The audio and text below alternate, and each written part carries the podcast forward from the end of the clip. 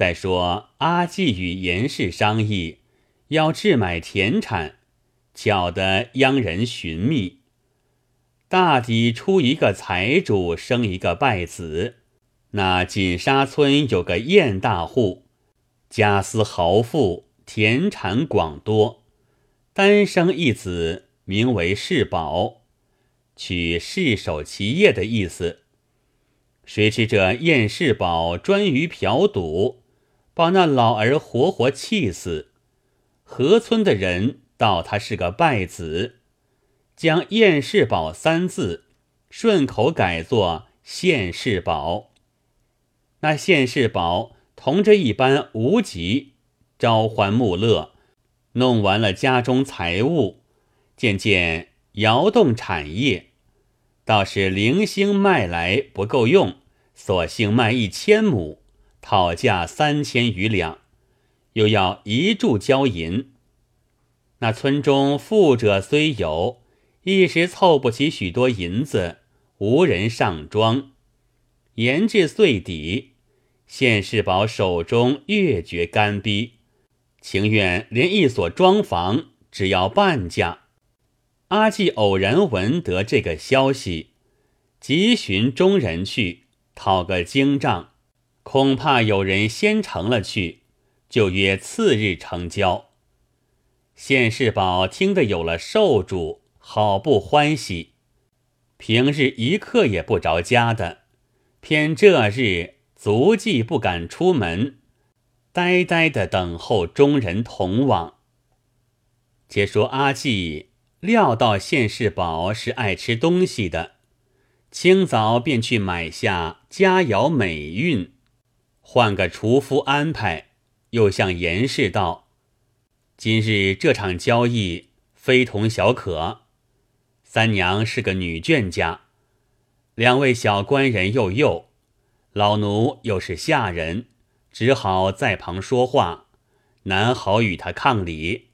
须请贱婢大官人弟兄来做眼，方是正理。”严氏道：“你就过去请一声。”阿季即到徐岩门首，弟兄正在那里说话。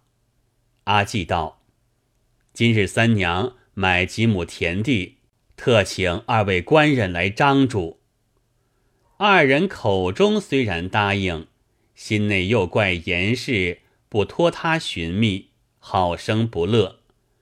徐岩说道：“既要买田，如何不托你我？”又叫阿济张主，直至成交方才来说。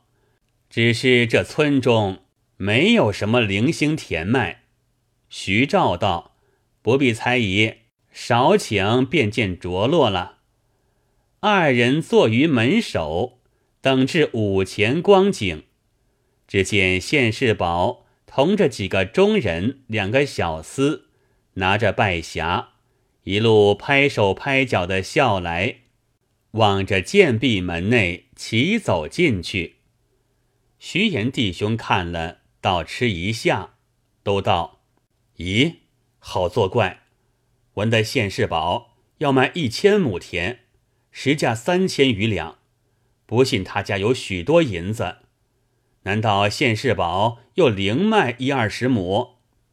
疑惑不定。”随后跟入，疑惑不定，随后跟入，相见已罢，分宾而坐。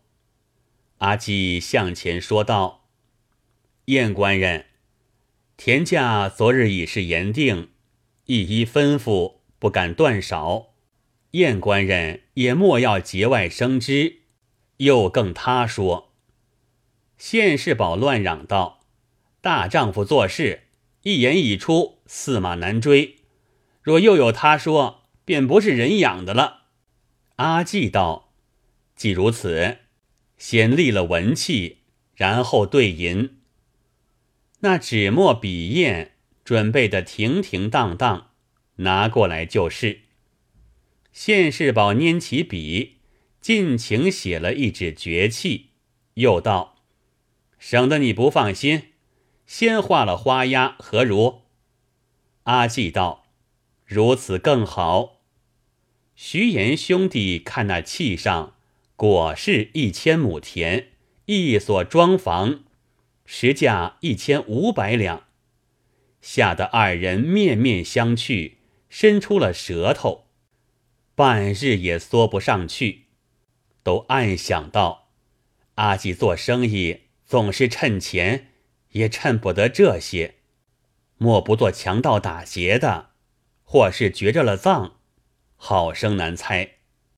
众人啄完花鸭，阿季收进去，交与严氏。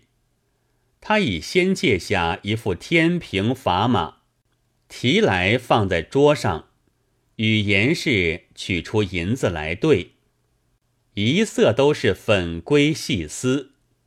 徐延、徐兆眼内放出火来，喉间烟也直冒，恨不得推开众人。通抢回去，不一时对完，摆出酒肴，引至更深方散。次日，阿季又向严氏道：“那庄房甚是宽大，何不搬在那边居住？收下的稻子也好照管。”严氏晓得徐延弟兄妒忌，也巴不能远开一步，便依他说话。选了新正初六，迁入新房。阿季又请个先生教两位小官人读书，大的取名徐宽，次的取名徐宏。家中收拾的十分次第。那些村中人见严氏买了一千亩田，都传说绝了葬，银子不计其数。连坑侧说来都是银的，谁个不来屈奉？再说阿季将家中整顿停当，依旧又出去经营。这番不专于饭期，但闻有利息的便做。家中收下米谷，又将来腾挪，十年之外家私俱富。那县世宝的田宅。尽归于徐氏，门庭热闹，牛马成群，婢仆、故宫人等也有整百，好不兴头。正是富贵本无根，尽从勤里得。清官懒惰者，面带饥寒色。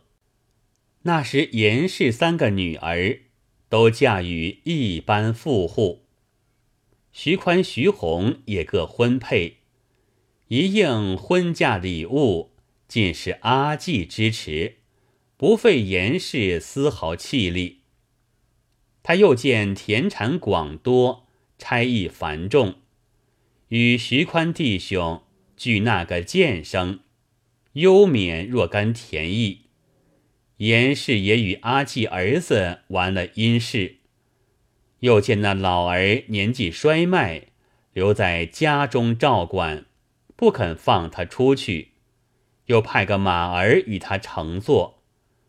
那老儿子经营以来，从不曾私吃一些好饮食，也不曾私做一件好衣服。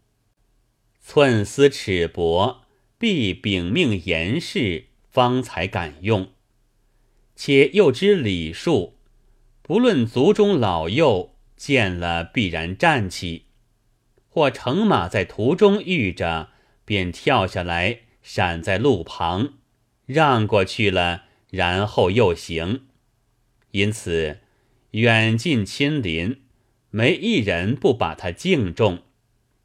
就是严氏母子，也如尊长看成。那徐延、徐兆虽也挣起些田产。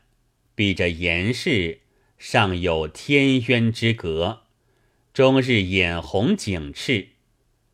那老儿揣知二人意思，劝严氏各铸百金之物，又筑起一座新坟，连徐哲父母一起安葬。那老儿整整活到八十，患起病来，严氏要请医人调治。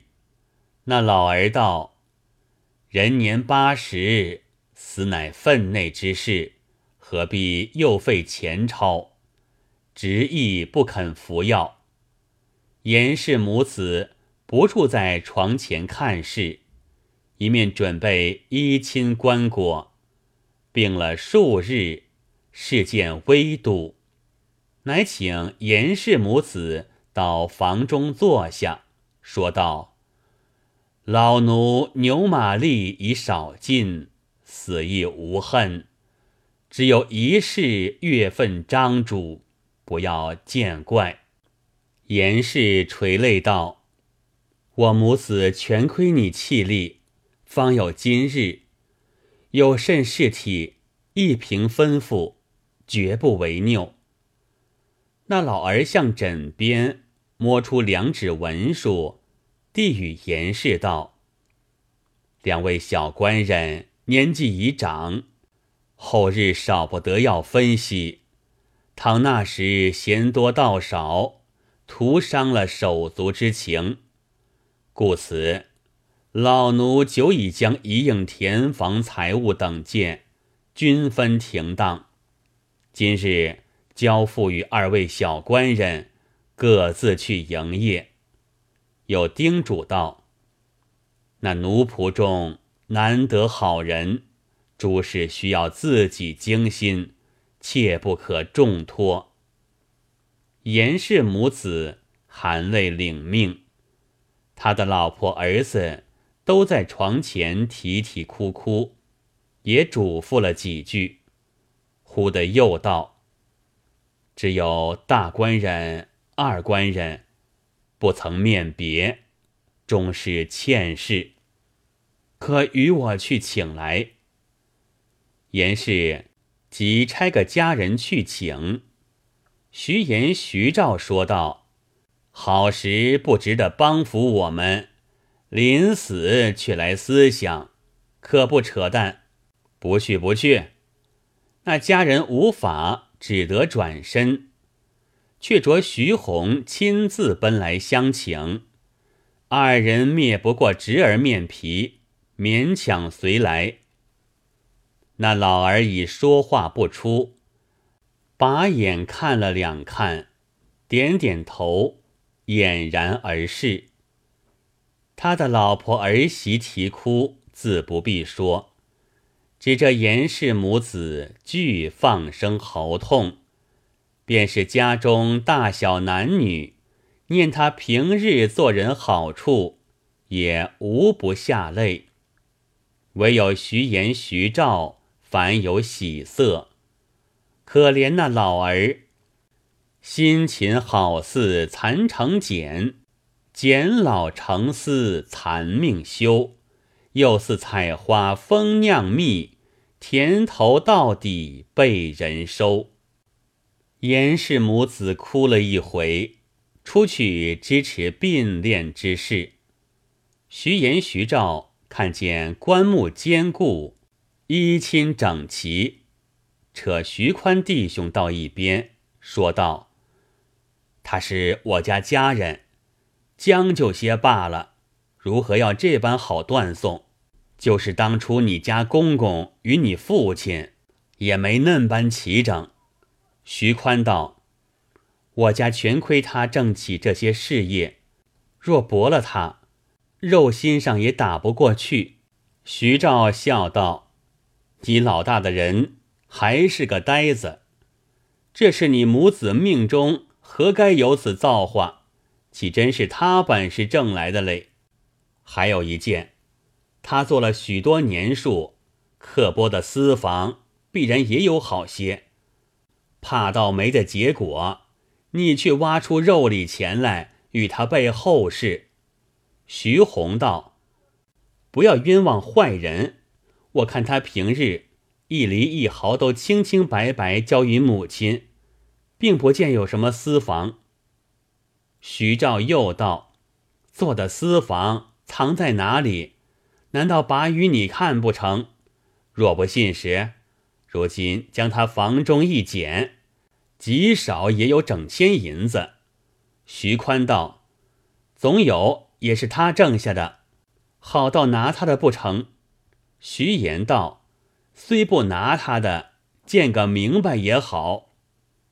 徐宽弟兄被二人说的疑疑惑惑，遂听了他，也不通言氏之道，一起走至阿济房中，把婆子们哄了出门，闭上房门，开箱倒笼，便搜一处，只有几件旧衣旧裳，哪有分文钱钞？徐照道：“一定藏在儿子房里，也去一捡。寻出一包银子，不上二两，包中有个账。徐宽仔细看时，还是他儿子娶妻时，严氏助他三两银子用剩下的。”徐宏道：“我说他没有什么私房，却定要来看，还不快收拾好了。”倘被人撞见，反倒我们气量小了。徐言、徐照自觉乏去，也不别言事，径自去了。徐宽又把这事学向母亲，愈加伤感，令阖家挂孝，开丧受吊，多修功果追荐。期中之后。即安葬于新坟旁边，祭葬之礼，美事从后。严氏主张将家产分一股与他儿子，自去成家立业，奉养其母，又叫儿子们以叔侄相称。此意见严氏不泯阿季恩义的好处。那河村的人。将阿季生平姓义具成府县，要求精讲，以劝后人。府县又查勘地实，申报上司，据书奏文。